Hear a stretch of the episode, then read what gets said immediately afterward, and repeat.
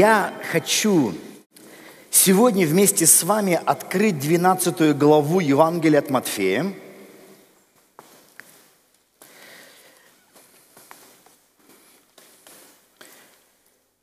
Одна из заповедей, которую Господь дал своему народу, была заповедь о субботе. Шесть дней работай, в седьмой отдыхай.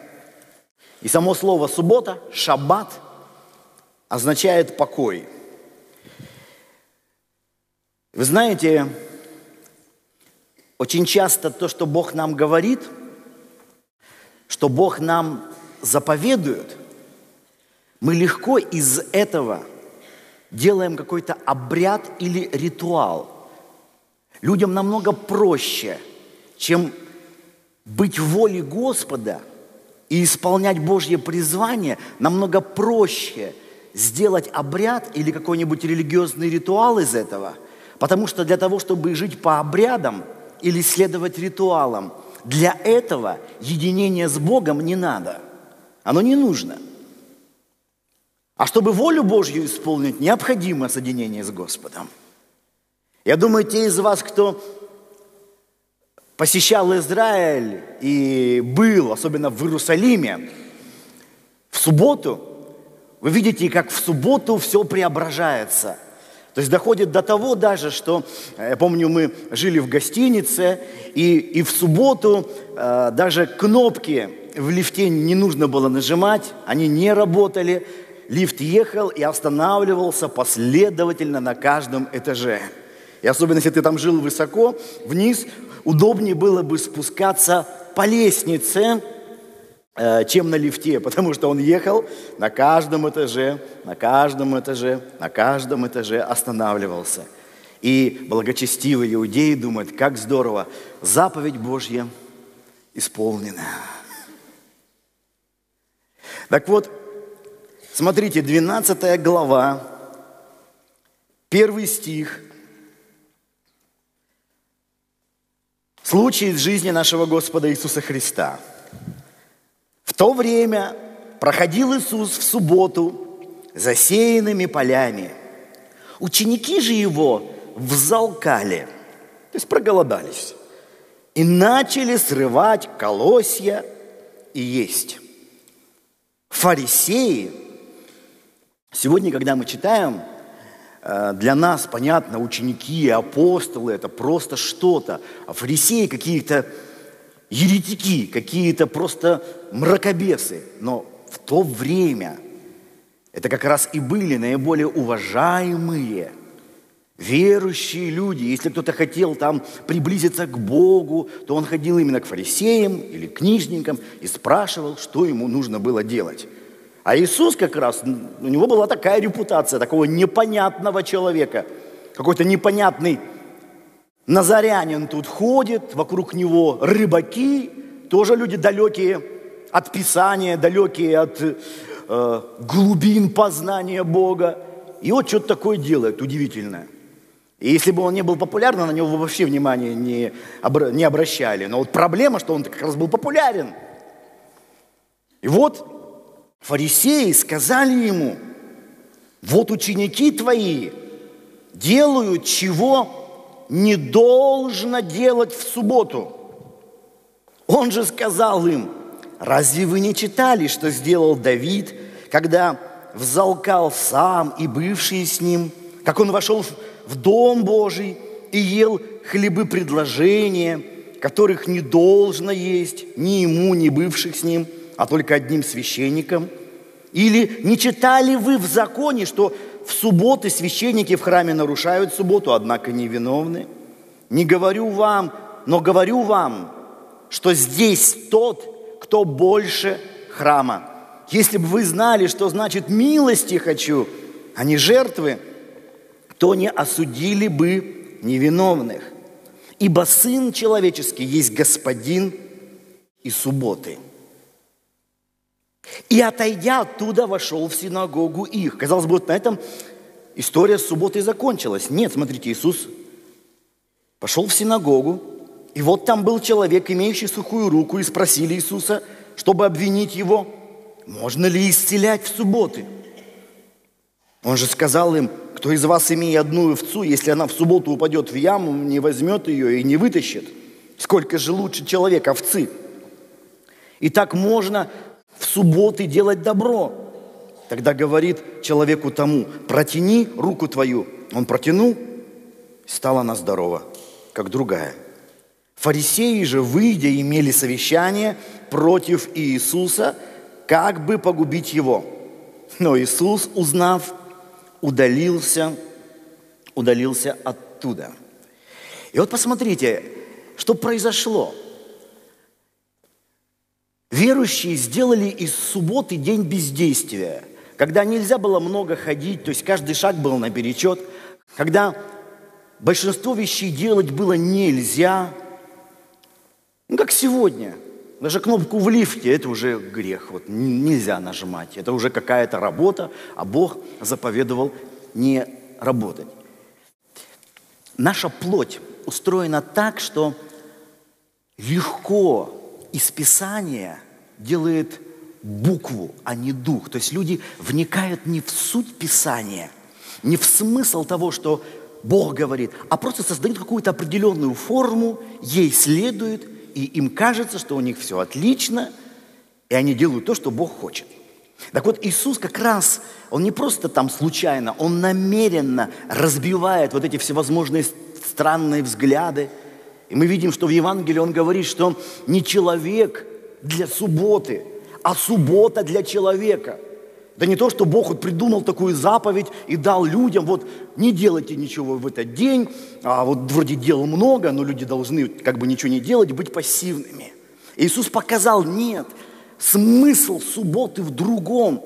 Просто, к сожалению, когда мы делаем дела, то мы настолько погружаемся в эти дела – что наша жизнь превращается в суету. Мы делаем и делаем, делаем и делаем. Часто не понимаем ни смысла того, что мы делаем, ни для чего мы делаем. А поскольку мы по своей плотской греховной природе эгоисты, то все, что мы делаем, направлено к нам, к нам, к нам, к нам. Человек превращается в такую машину потребления. Вот надо все новое, надо потреблять, надо все, все, мне, мне, мне, мне. И Бог сказал, что один день остановись. Не в смысле просто будь пассивным. Суббота – это не праздность, суббота – это не пассивность. Это все равно, что, знаете, как вот, вот до сих пор иногда э, вижу, как у нас в городе едут трамваи, вот, и когда такая у трамвайных рельсов развилка, вроде 21 века у нас до сих пор такое в Екатеринбурге, вагоновожатая выходит с железным таким, как это называется это, переключателем таким, вот здоровенным идет к рельсам, переключает, потом опять заходит, и трамвай идет там направо или, или налево. Так вот, знаете, вот точно так же э, Бог, Он для чего придумал субботу? Не то, что ты вот ехал, ехал и встал. Нет. Это некий как бы переключатель – чтобы ты из внешней физической деятельности переключился на внутреннюю духовную деятельность.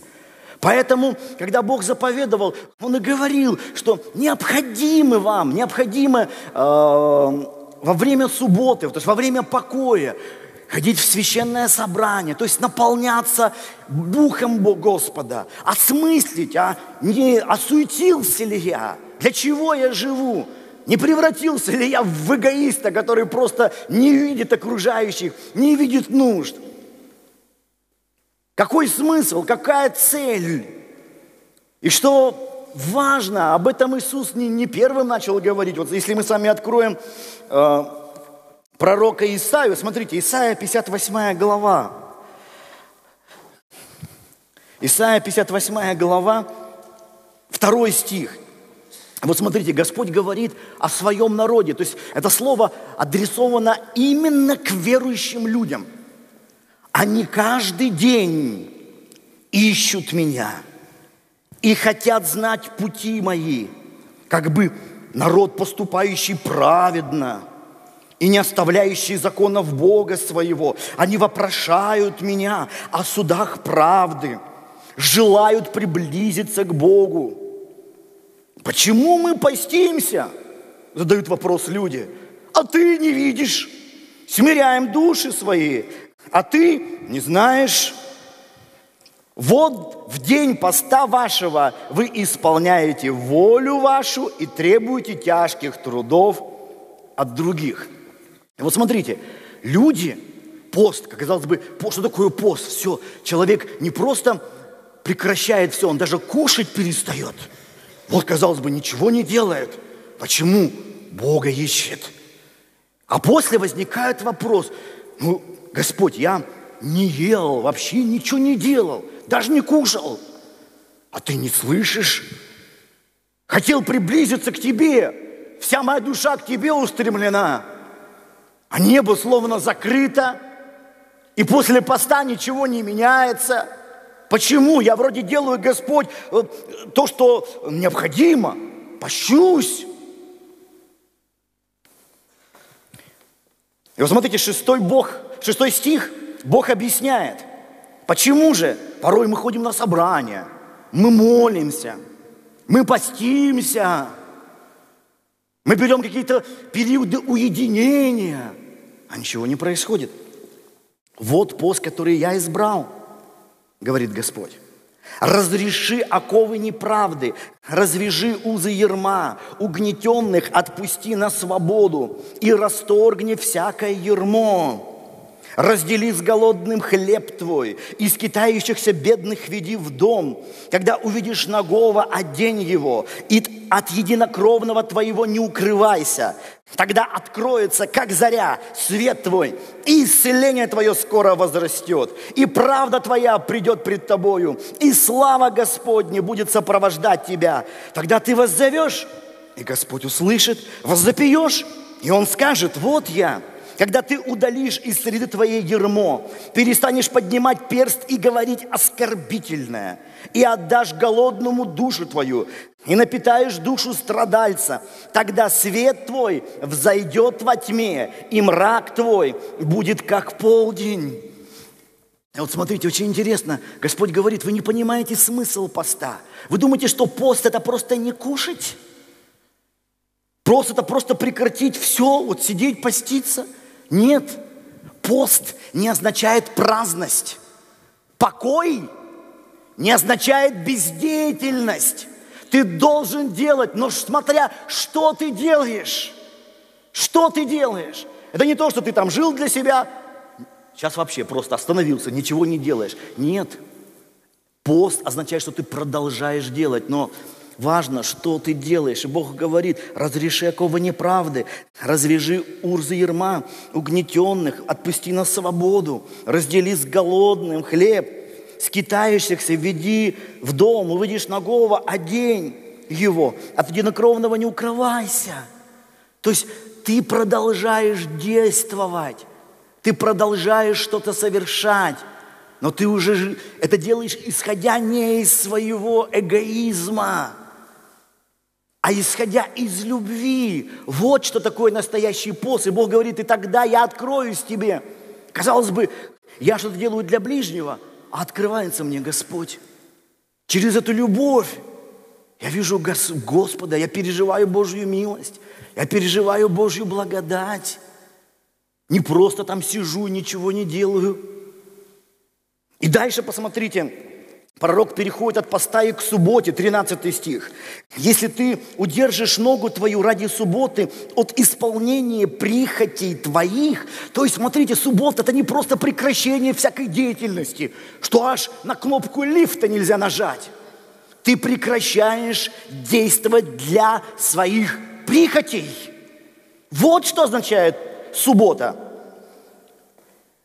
от исполнения прихоти твоих во святой день мой, и будешь называть субботу отрадую, святым днем Господним, чевствуем и почтишь ее тем, что не будешь заниматься обычными твоими делами. Не то, что ты вообще ничего не делаешь, обычными, повседневными, то, что Писание называет суетой. Вот только этим ты перестаешь заниматься – обычными делами угождать твоей прихоти и пустословить, то будешь 14 стих. «Будешь иметь радость в Господе». Господь поясняет, пост, суббота – это не пассивность, это не бездеятельность, это переосмысление твоей жизни, когда ты понимаешь, что не стал ли ты слишком много просто жить ради своей плоти? Не забыл ли ты дела любви?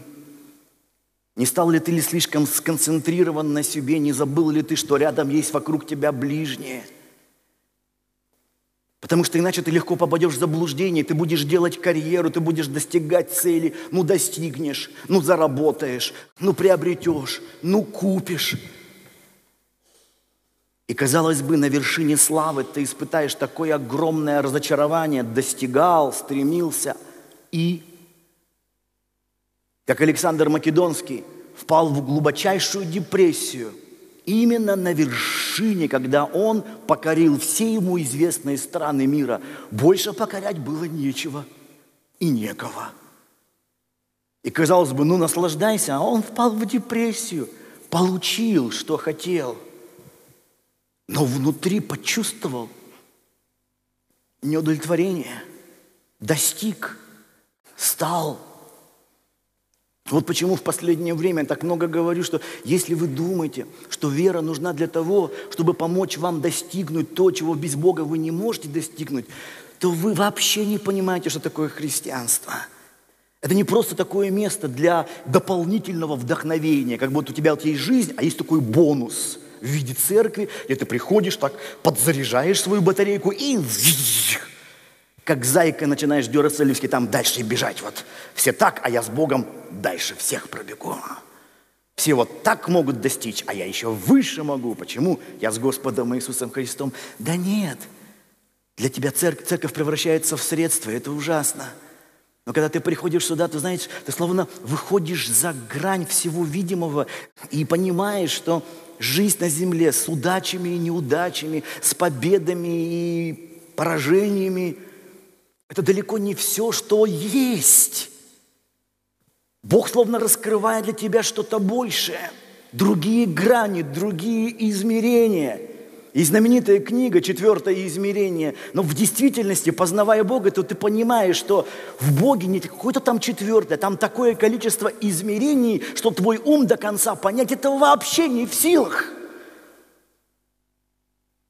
А не то, что еще одно измерение, чтобы эти три измерения были круче, чем у всех остальных. Это опять потребительство. Когда Бог показывает себе безграничность Его измерений – ты получаешь истинный мир в сердце. Не мир, который сейчас вот все больше ничего не делаю. Нет, ты продолжаешь делать, но с другими мотивами. Это дела, которые Библия называет дела любви.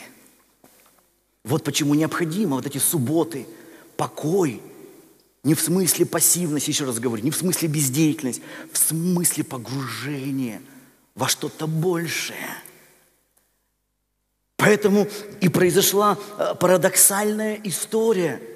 Иисус исцелял людей. Иисус разрешил своим ученикам покушать, когда они проголодались. И это у верующих того времени вызвало гнев и негодование. Как? Что он делает?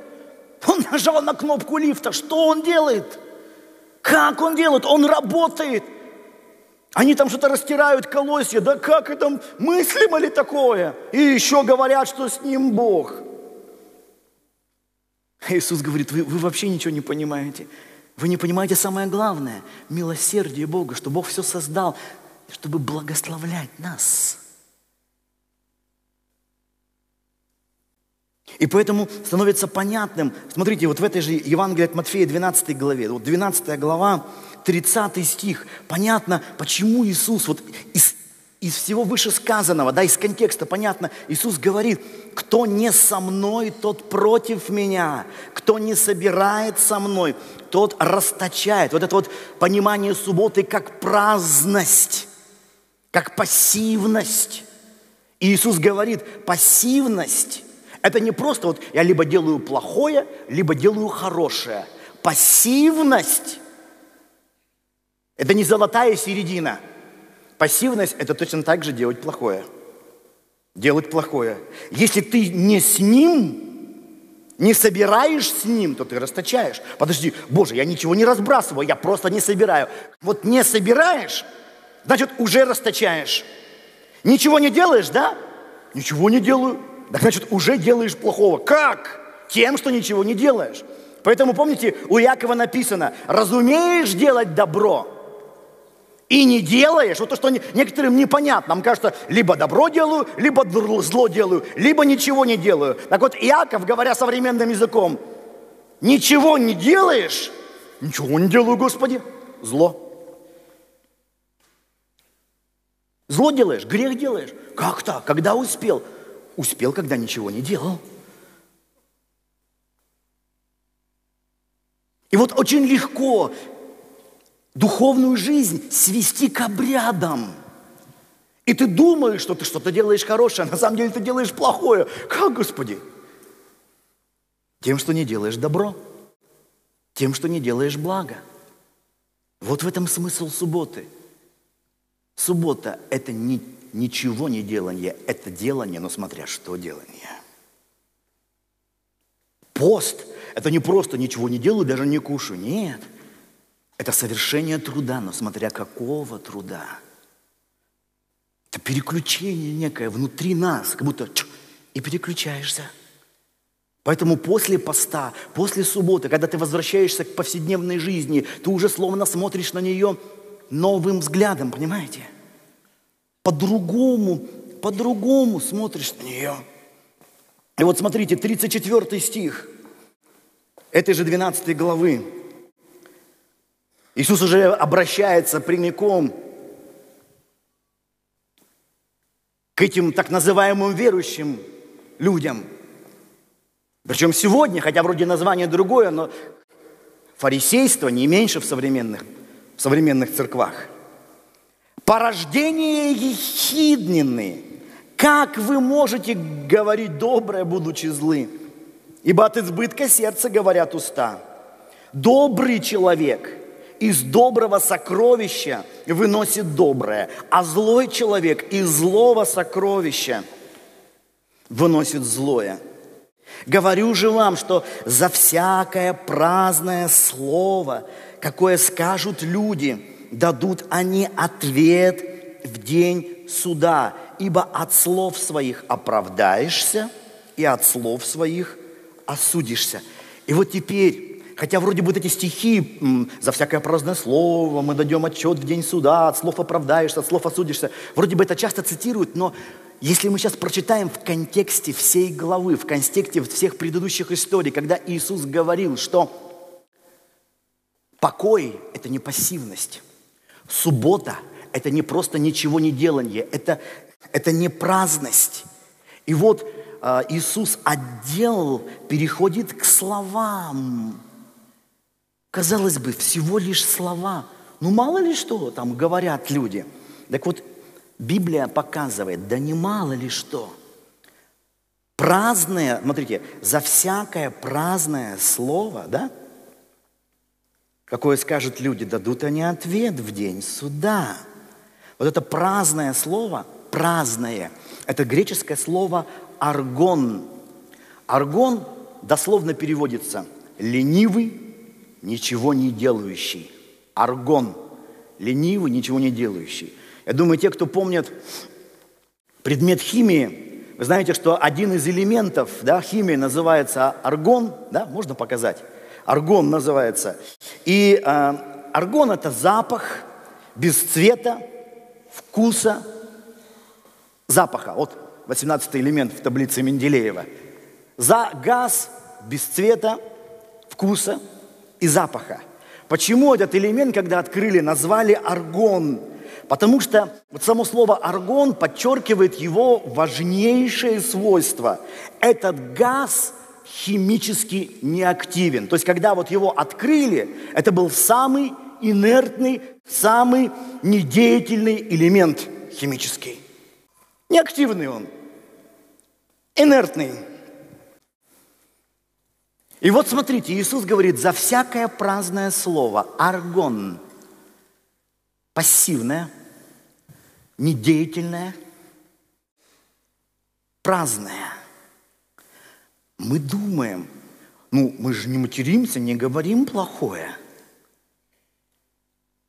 А смотрите, о чем говорит Иисус. Если ты даже говоришь пустые вещи, просто, казалось бы, бессмысленные вещи, неактивные вещи, то есть слова, которые ни к чему вроде бы не ведут. Ну, просто слова, слова, слова, слова, слова. То есть надо бывает говорить, а ты бывает не говоришь, говоришь, ну я такой вот вдумчивый. Нет. Не можешь, можешь делать добро, не делаешь грех. Если должен говорить, а молчишь, м? должен проповедовать, а молчишь, должен сказать правду, а молчишь. Подождите, подождите, я же ничего плохого, я же, я же ложь не говорю, я просто молчу. У нас и в церкви учат про молчание. Молчание – это не то, что ты сидишь и просто, знаешь, как некоторые, ох, устал, посплю. Помните знаменитая песня у Галича «Промолчи, попадешь в палачи». Промолчи, промолчи, промолчи. Мы-то думаем, ну что ж, ну, или просто говоришь, вот, как у Гоголя, лишь бы что говорить. Лишь бы что говорить. Так вот, Иисус говорит, лишь бы что говорить, дашь отчет. Дашь отчет. Это не просто слова. Жизнь и смерть во власти языка. Не только плохое слово, пустое слово, праздное слово, неактивное слово, ленивое слово, зло. Зло. То есть за словом должно что-то следовать. Пообещал и не исполнил, ну не от меня зависело. Библия говорит, лучше не обещал бы. Лучше бы не обещал. Я специально посмотрел в Новом Завете, я вот вам покажу, как это же слово «аргон» используется другими апостолами. Вот посмотрите, апостол Яков, вот послание Якова, вторая глава, 20 стих. «Но хочешь ли знать, — пишет апостол Яков, — неосновательный человек, здесь, здесь дословно пустой человек, вот пустой, что делает нас пустыми – есть злодей, казалось бы, я не злодей. Может быть, ты не злодей, а не пустой ли ты человек? Так вот, не хочешь ли знать, пустой человек, что вера без дел мертва? Так вот, у нас здесь стоит слово «мертва» в греческом языке, с которого сделан перевод, слово «аргон». Вера без дел праздна. Вера без дел пуста. Так дословно звучит. Пуста. Как любят говорить сегодня, я, верую, я, я верую, но я верую в душе. Подразумевая, что моя вера, она так глубоко, что она есть, но невооруженным глазом ее не обнаружишь. Она так где-то вот, что ты, ты, ты уже верующий, да? Но у меня вера в душе где-то. Вера, которая как бы никак себя не проявляет. Никак себя не проявляет. Без цвета, без запаха, без вкуса. Как этот газ аргон. Вот такая неактивная вера. Так вот, такая вера, она ничем не отличает христианина от атеиста. Он не верит, ничего не делает, ты веришь, ничего не делаешь. Никак это не проявляется, никак не влияет на твою жизнь. Ну, как я молюсь, я прошу что-то у Господа. Ну, так понятно, тебе нужна какая-то помощь. Но насколько ты преобразован в своей жизни, насколько твоя вера меняет дела. Ну, я стараюсь не воровать. То, то, что ты стараешься не делать, это хорошо. Но ведь вера не просто что-то не делать. Если ты просто ничего не делаешь, то это то же самое, что ты делаешь злое – как говорил Иисус, кто не собирает со мной, тот расточает. Ты должен собирать с Иисусом. То есть твоя вера должна что-то делать. Что-то делать. Как я достигаю цель? Э, вот я ставил цель, я вот что-то делаю, Бога прошу помощи. А ты опять-таки, ты говоришь о своих целях, ты говоришь о своих планах. Молодец. А как насчет его планов? Его целей? Понимаете, мы настолько горды, что нам кажется, все, что мы вот запланировали, вот это вот Бог и хочет. Вот все, что мы там себе понапридумывали, вот это и Божья цель для нашей жизни. А какая у Бога цель? А смотри в Писание – Бог написал о своих целей, целях. И Он показывает нам во многих и многих местах, что Его цель главная для нашей жизни. Это не великие достижения, не построение великих там э, карьер. Его цель – это сделать нас светом, проявлять Его любовь ко всем людям, чтобы видевшие нас видели Его. А Он есть любовь. А? Второй апостол, посмотрите, апостол Павел тоже использует это слово. И тоже здесь переведено по-другому. 2 Петра, первая глава. Давайте с Петра начнем. Павел, Павлом закончим. 2 Петра. Пятый стих. 2 Петра, первая глава, пятый стих. Вы, прилагая к всему все старание, то есть в чем мы должны стараться – стараться, то есть трудиться, стремиться. Покажите в вере вашей добродетель. В добродетели рассудительность. В рассудительности воздержание. В воздержании терпение. В терпении благочестие. В благочестии братолюбие. В братолюбии любовь. Если это в вас есть и умножается, то есть не просто нужно это иметь, да, пастор, у меня это есть. Насколько это умножилось за прошлую неделю? Поймите, цель не просто сохранить, приумножить. Если это в вас есть и умножается, то вы не останетесь без успеха и плода в познании Господа нашего Иисуса Христа. Здесь вот тоже стоит слово «успеха» – это аргон, то есть то ты останешься праздным. Ты останешься праздным. Не только вера без дел праздна, аргон. Любовь без дел точно так же. Если она не умножается, если она не проявляется – праздно. Как вот этот газ, инертный газ, ни с чем не соединяется. Ни с чем.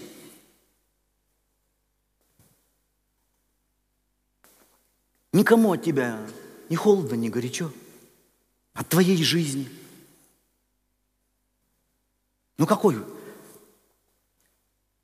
Какое проявление любви ты несешь?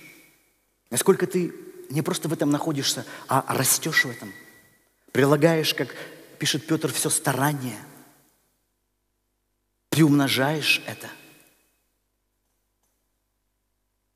Или мы, как те фарисеи, оправдываем себя, а мы вот это делаем, раз в неделю на собрание ходим, десятину отдаем, иногда постимся, вот у нас скоро Рождество, у нас будет пост, я буду пост брать. Но все это, это не просто прекращение обычной деятельности, это деятельность новая для Бога, пропитанная верой и пропитанная любовью.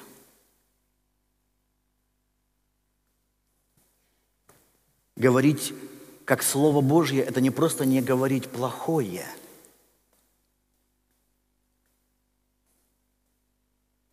И третий апостол, апостол Павел, тоже использует это слово «аргон». 1 Тимофею 5 глава, здесь он пишет о молодых вдовах. Вот он так говорит. «Притом они, будучи праздны, вот это слово «аргон», бездеятельны, приучаются ходить по домам, и бывают не только праздны, но и болтливы, любопытны и говорят, чего не должно. Итак, я желаю, чтобы молодые вдовы не были праздными – Вступали в брак, рождали детей, управляли домом и не подавали противнику никакого повода к злоречию. То есть, посмотрите, Праздное слово, во-первых, вот это слово аргон, это слово без нагрузки, и это плохо само по себе. Не случайно Сократ говорил, заговори, чтобы я тебя увидел. То есть наше слово, оно показывает нас, оно раскрывает нас. Но Павел показывает, что праздное слово, оно имеет еще одно зло. Не просто это пустое слово, бездеятельное слово. Праздное слово, казалось бы, нейтральное, оно в итоге как раз порождает плохие слова, да? Как он говорит, не, не только праздно, болтливый, любопытный, говорят, чего не должно. Праздные слова приводят к любопытству, болтливости и лжи. Как когда человек праздный, ничего не делающий, в итоге начинает делать плохое. Праздные слова в итоге приводят к любопытству, лжи, сплетням. То есть если ты не используешь слово по назначению, в конце концов, ты будешь говорить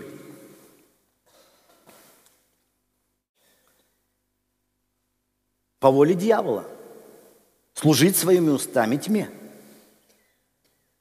Ложь, любопытство – в Ветхом Завете говорится, что, вот смотрите, очень интересно, в притчах мудрец говорит, что э, не ходи переносчиком в народе и не восставай на жизнь ближнего твоего. Это, это не притча, книга Левит. Не ходи переносчиком в народе и не восставай на жизнь ближнего. То есть сплетни, слухи здесь приравниваются к убийству. Не говори, не распускай ложь. Не сплетничай. К сожалению, этого так много в церкви. Так много вот всех этих рассказов. Причем мы часто пытаемся оправдаться. Но вот знаете, опасна даже не стопроцентная ложь, а ложь вот где-то смешанная с правдой. Когда ты не просто говоришь все неправильно, даже, даже бывает вроде правильно говоришь, но говоришь как бы э, половину. Половину говоришь. Вот человек имеет плохие качества, э, может быть, негативные, которые он должен в себе менять, и хорошие. И ты начинаешь про него рассказывать и говоришь только про плохие, и создается впечатление, что он только плохой. И вроде бы ты сказал все правильно, но ты не сказал все. Ты не сказал все. Наша плоть, она очень любопытна. Она хочет вот все знать. Но она хочет не просто все знать, плоть, она еще негативна. Она тянется вот к плохому. Вот почему так? Вот, вот популярность желтой прессы. Желтые газеты, желтые каналы. Почему они так популярны? Потому что там все время про всех говорят и рассказывают всякие чего? Гадости. Так вот, например, я не помню, что была такая заметка. Неизвестный герой – вот тот знаменитый человек, он долгое время скрывал великий поступок. Не, обычно тот человек скрывал там внебрачного ребенка или еще что-то такое. И ты такой, вау, он такой известный, а подлец. И это очень популярно. Почему? Тяга у нашей греховной плоти к негативной информации. Такое чувство, что вот когда мы слышим негативное по других, словно сами как-то лучше и чище становимся.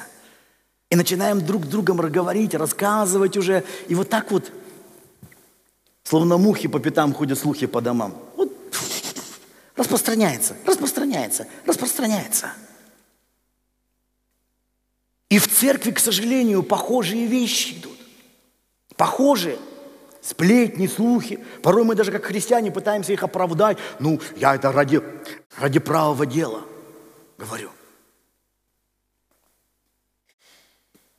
У нас на прошлый, э, в прошлый четверг было собрание, посвящено полностью словам, полностью языку. Я рассказывал, что очень популярны в современном христианстве такие, знаете, вот, особенно вот а, а, в интернете христиане друг у, друга, друг у друга копируют, вот, что бывает с людьми, которые восстают против Бога, или хулят Бога, или не принимают Бога. И вот есть очень популярные там вот э, там, рассказы, там, Джон Леннон похулил Бога, написано, и вскоре умер. Джон Леннон похулил Бога, вскоре умер. Видите, вот великий человек, известный человек, похулил Бога, вскоре умер. Но если вы посмотрите, это история, э, он, во-первых, не хулил Бога, он, это было интервью, которое он дал в Англии в 66 году, в 1966 году, когда он сказал, что сегодня группа Битлз популярнее Иисуса Христа. Это была не проблема Джона Леннона или группы Битлз, это, скорее всего, была проблема христианства, потому что в действительности среди молодежи в то время так было. Ну и после Джон Леннон сказал несколько нелицеприятных слов в адрес христиан, из-за чего христианство так непопулярно. Так вот, что важно, оно в Англии вообще не наделало шума. А уже когда Битлз в Америку собрались, вот тогда там шумиха поднялась. Как, как? И из этого раздули целую историю. Так вот, Джон Леннон выступал, и он извинился. Он говорит, из моих слов, из мухи сделали слона. Я, говорит, не хотел обидеть христиан. Он все это пояснил. Он раскаялся. Это было середина 60-х годов. Он, во-первых, там не хулил Бога. А во-вторых, вскоре умер. Это было в 66 году, а его убили в 1980-м. Это спустя 14 лет. Я, конечно, понимаю, что у Бога один день как тысяча лет. И про любое событие можно сказать вскоре, с его точки зрения. Но вот знаете, вот, вот все время попытка, вот если у человека что-то плохое, попытка, а вот он это сделал, а вот, вот суд. Убили его.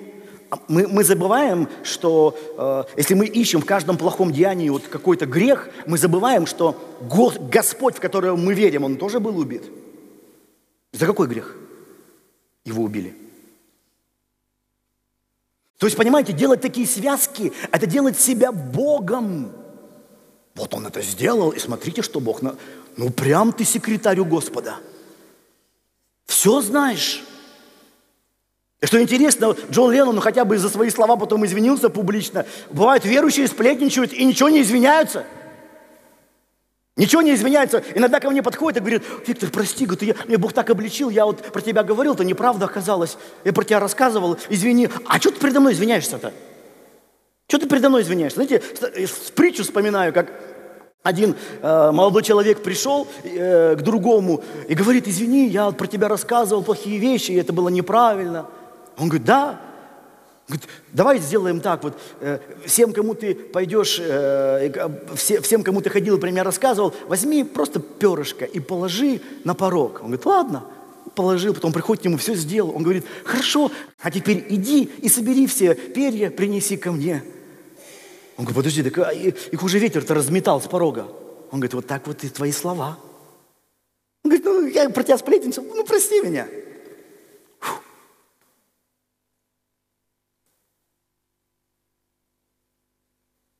И можно оправдывать, ну я хотел так, знаешь, я такие правдолюбцы. Ну, вот тоже.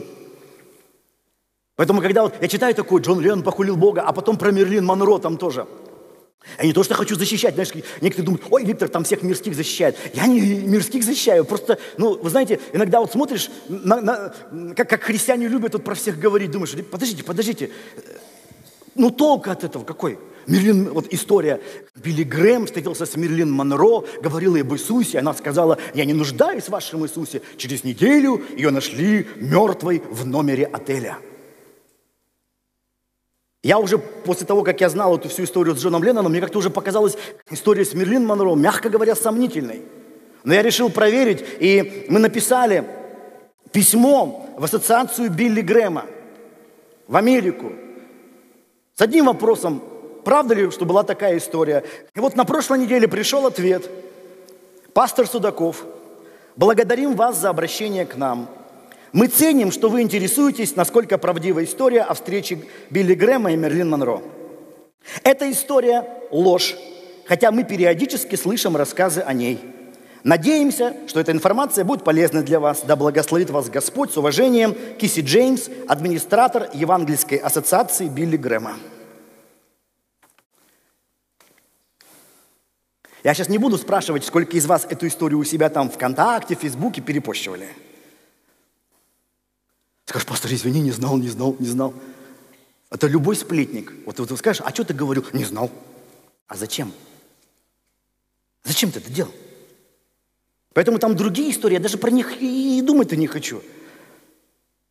Скажешь, ну, э, э, это мы делали для хорошей цели, чтобы как-то вот припугнуть грешников. Иных страхом спасайте.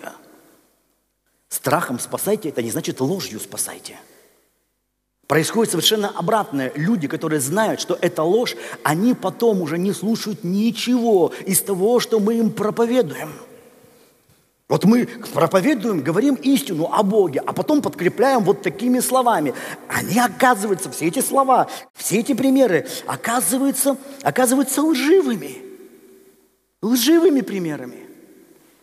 Скажешь, ну я не знал. Не-не-не, подожди. Ложь, сплетни.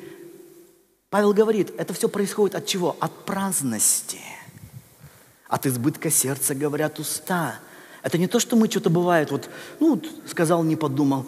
Это изнутри идет. Нужно внутреннее изменение, внутреннее преобразование. Говорит ли кто? Говори, как Слово Божье написано.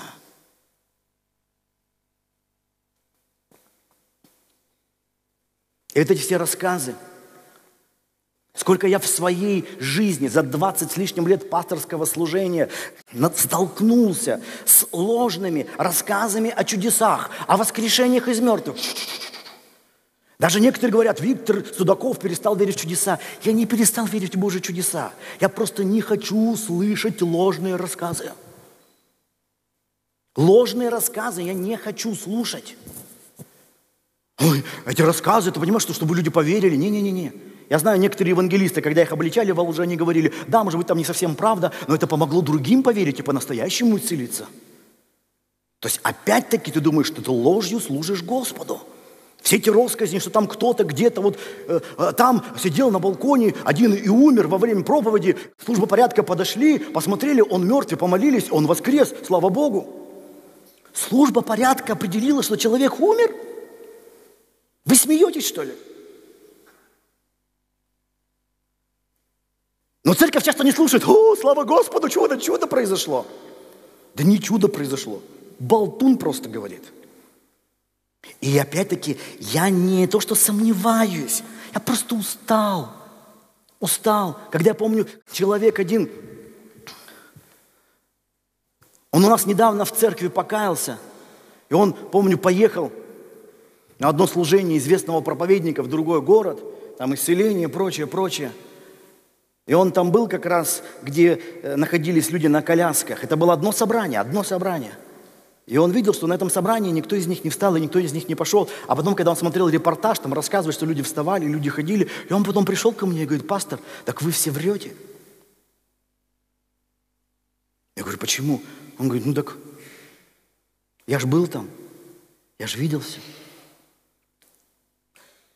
А что мне было ему сказать? Когда человек слышит ложь с кафедры, он потом уже не верит ничему. Ничему не верит. Так вы тут все, как говорят, бизнесом занимаетесь на, на духовном. Это дискредитация вера, это дискредитация христианства. Дискредитация. И Иисус четко говорит, за эти, за эти все вещи дашь отчет. Дашь отчет. Дашь отчет?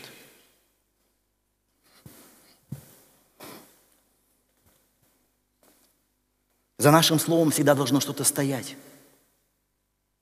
Потому что даже пассивность приводит к осуждению, так написано в Писании. Вот смотрите, в конце. Откроем 21 главу Евангелия от Матфея. 21 глава Евангелия от Матфея, 28 стих – И вот Иисус спрашивает, а как вам кажется, у одного человека было два сына, и он, пойдя к первому, сказал, сын, пойди сегодня, работай в винограднике моем. Но он сказал в ответ, не хочу, а после, раскаявшись, пошел. И подойдя к другому, он сказал тоже – этот сказал в ответ, иду, государь, и не пошел. Какой из двух исполнил волю отца? говорят ему. Первый. Иисус говорит им, истинно говорю вам, что мытари и блудницы вперед вас идут в Царство Божье. Вот тут, знаете, наглядный пример. Что вот такое вот это слово «аргон»? Пустое слово.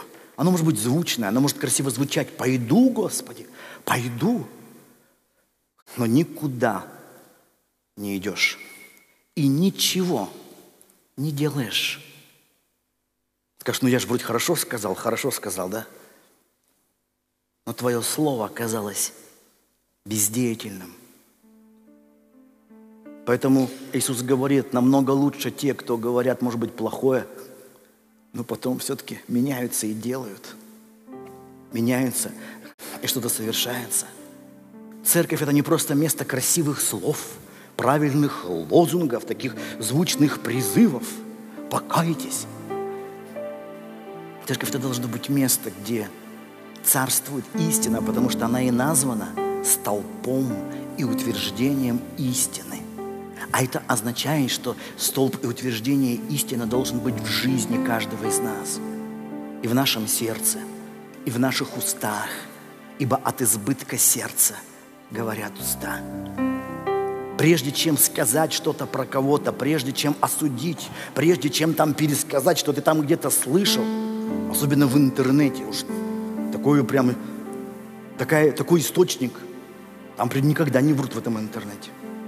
И ты всем все рассказываешь, но потом просто будет с тебя. С тебя. Скажешь, ну я это придумал. Не придумал, но ты переносчик. В народе так тебя называют Библия. Переносчик. Поэтому Бог говорит, с чем работать надо. Работать надо со словом. Плохие слова приводят к каким? К пустым словам отсюда, а пустые слова из пустого нутра. От избытка сердца говорят уста, поэтому нужно работать. Ну не то, что, знаешь, все, я не говорю, не говорю, потом все равно срываешься. Слова – это лишь проявление. Вот, сердцем нужно работать. Когда в сердце приходит любовь, настоящая любовь к людям, то и речь твоя о твоих ближних тоже становится другой – это не значит, что ты все время им говоришь только хорошее и льстишь. Нет. Но даже когда ты говоришь какие-то нелицеприятные вещи, ты, во-первых, говоришь, зная, во-вторых, ты говоришь это человеку в лицо, а не за спиной его. Потому что ты заботишься о нем, чтобы он изменился, а не просто, чтобы рассказать всем. Все пускай узнают. И у тебя такая миссия правдовещателя. Нет такой миссии в Библии. Говори правду в лицо. И многие вещи, возможно, тебе неизвестны. Сколько у меня было примеров, когда мы общались с людьми лично, и они вдруг понимали, что то, что они знали, это была лишь часть, а может быть даже и, не, и неправильная информация. Правда не боится света. Ложь боится света. Грех боится света. Правда радуется правде, радуется свету. Правда радуется. Все тайное становится явным. Поэтому наши уста, наша речь раскрывают наше духовное состояние – степень нашей внутренней зрелости.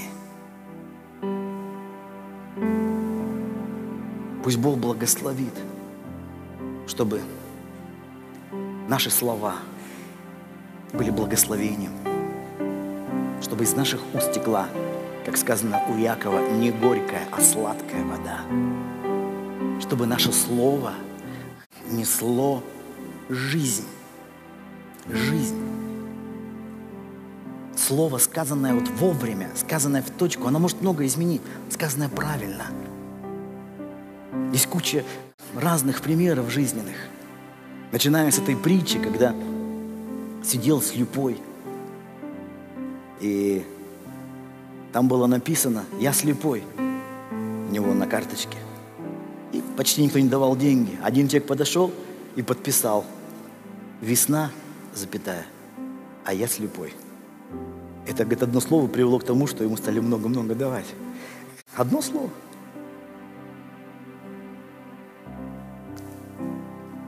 Слова – это не просто слова, не просто звуки. Это что-то несет либо жизнь, либо смерть. А твои так называемые пустые, праздные слова, аргон, это то же самое, что несущие смерть. Из них и рождаются сплетни, и клевета, и ложь.